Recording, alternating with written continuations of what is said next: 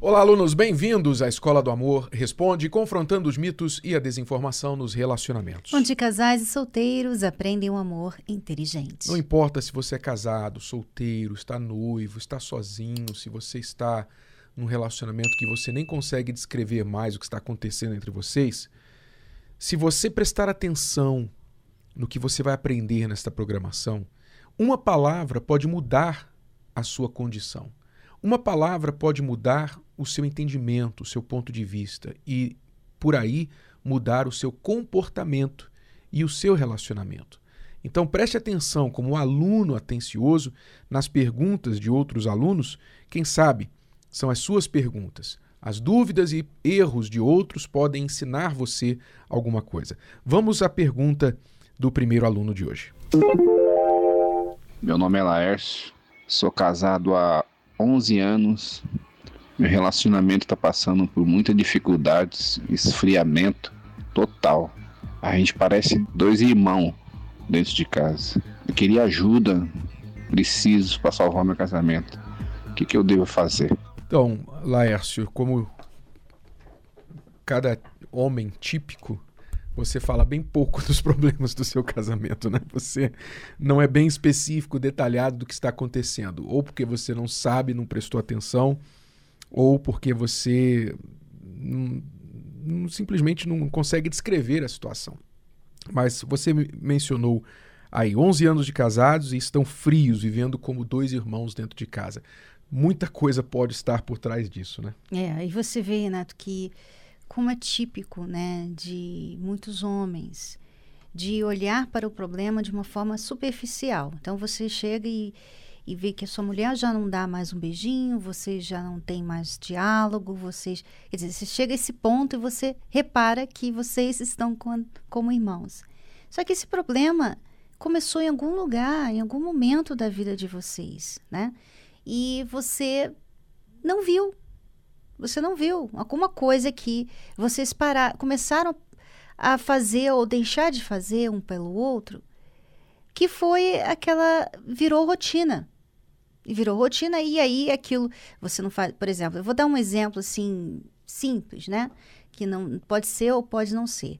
Você chega em casa e ela chega em casa e vocês não se falam, vamos dizer assim. Vocês começam a não se falar, porque é tanta coisa para resolver, tanta coisa para. Né, você quer descansar, ela quer cuidar da casa e tal.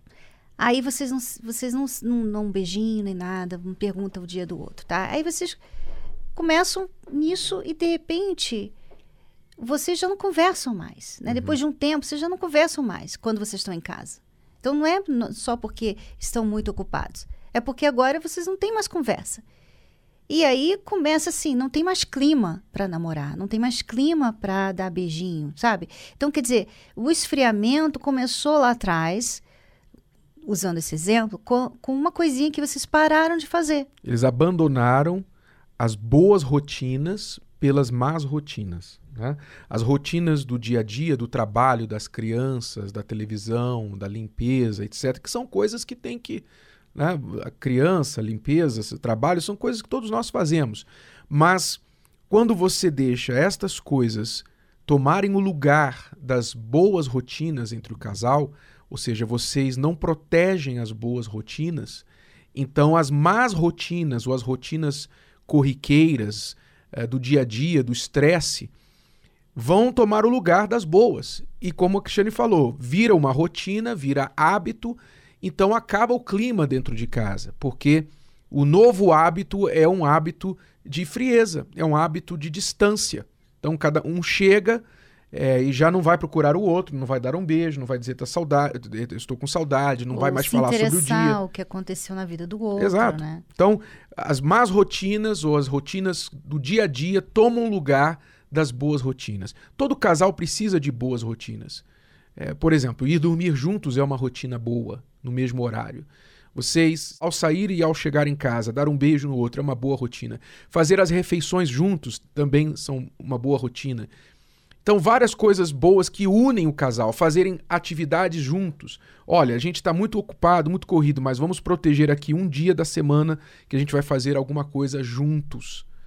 Então, são rotinas boas que vão alimentando, protegendo a intimidade do casal. É, e tem outras rotinas pequenininhas, Renato, detalhezinhos que não precisam ter nenhum dia, nenhuma hora específica, né? É do Por dia a exemplo, dia. você você dá um beijo no seu marido, na sua esposa, é um é algo tão simples, uma coisa tão rápida. Você pode fazer isso quantas vezes você quiser no dia.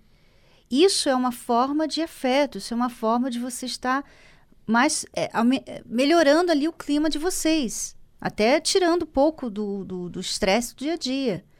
Então, às vezes, as pessoas pensam que tem que programar tudo. E aí parece que não tem tempo. Mas, na verdade, são coisinhas tão pequenininhas e tão, né, tão simples que você não é, não é um bicho de sete cabeças. É que realmente agora que você, Laércio, não tem feito nada disso, para você começar, você vai ter que tomar certas atitudes que talvez você não tenha tomado, né? Faz tempo que vocês não fazem.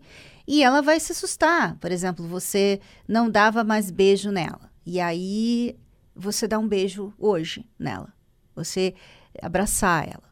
Ela vai ficar assim olhando, ela não vai entender. Né? Mas tem que começar. Você- por mais que, que você pense assim, poxa, mas ela que tinha. Não pense assim. Se você está vendo problema, preste atenção. Se você está vendo problema, então é porque você tem que resolver o problema. Às vezes a pessoa fica esperando a outra ver o problema e a outra tomar ati- atitude. E aí fica nessa situação. Então, esta é uma causa, pode ser uma das causas do esfriamento. Outra causa de esfriamento pode ser um episódio negativo que não foi resolvido entre vocês. Ou seja, digamos que lá atrás a sua esposa pegou você de conversa com uma mulher no trabalho ou no celular, alguma coisa, e aquilo ali a feriu profundamente, abalou a confiança dela em você. E ela não conseguiu superar isso, perdoar.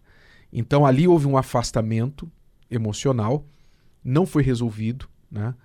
E ainda que você não esteja fazendo mais aquilo, ela não conseguiu superar o acontecido. Então isso pode também ser a causa de um esfriamento. Então aí a solução é você lidar com o que aconteceu, com o gatilho desse eh, esfriamento, que E foi o mesmo- episódio. Mesmo que não seja algo que ele gostaria de falar a respeito, né? Porque também outra coisa típica, né, do homem é não querer tocar naquele assunto desagradável, né? Ele errou, tá, errei, acabou, vamos olhar para frente, não quero pensar mais nisso. Só que a mulher muitas vezes não é assim. A mulher ela não consegue simplesmente apagar da memória dela e aquilo ali, ela, se você não conversa a respeito daquilo que você fez, né? Ela começa a viajar, sabe? Ela começa, mas por que ele fez isso? Como que ele fez isso? O que, que eu fiz para fazê-lo fazer isso? O que, que eu deixei de fazer? Será que ele pensa isso? Será que ele pensa aquilo? Sabe? Então ela vai viajando nas razões e aquilo ali fica mal resolvido. E às vezes o homem, para não ter que lidar com o problema e achar que se ele lidar com o problema é como se ele estivesse ligando o ventilador, né? Ele fala: Não, não quero falar sobre isso. Você disse que me perdoou, vamos olhar para frente. Então, eu sei que é ruim, você não queria falar sobre isso, você talvez já mudou, né? Você já mudou, você não faz mais isso. Mas para o bem do seu relacionamento, você vai ter que falar. Se você tem aí essa, isso que aconteceu no passado, um erro, né? Você vai ter que pegar essa coisa suja, nojentinha, desagradável e trazer à tona de novo. Então, duas razões que já citamos para o possível é, a possível causa do esfriamento. Primeiro, falamos das más rotinas que ocuparam as boas. Segundo, um episódio negativo que nunca foi resolvido entre vocês. Terceiro e último exemplo aqui do que pode causar um esfriamento. O foco de vocês passou a ser outras coisas e não um ao outro. Então, por exemplo, eh, se ela, depois da chegada dos filhos, passou a focar demais nos filhos, então agora tudo é sobre as crianças, tudo é sobre as crianças, crianças, escola e o futuro das crianças e tal, e é o cansaço porque cuidou das crianças e ela vê que se ela deu conta das crianças no dia, pronto, já já fez demais o marido que entenda. Então o foco dela passou a ser as crianças. Como pode ser também o marido ter o foco só no trabalho, trabalho, trabalho, trabalho, amigos, etc. Então, quando a gente muda o foco, a gente tira o investimento. Toda vez que você tira o foco de algo, você tira o investimento, o esforço que você costumava colocar naquele algo. Se o foco sai do parceiro, sai do casamento e vai para outra coisa, o seu esforço e investimento também vai para aquela outra coisa. Então, onde está o foco de vocês?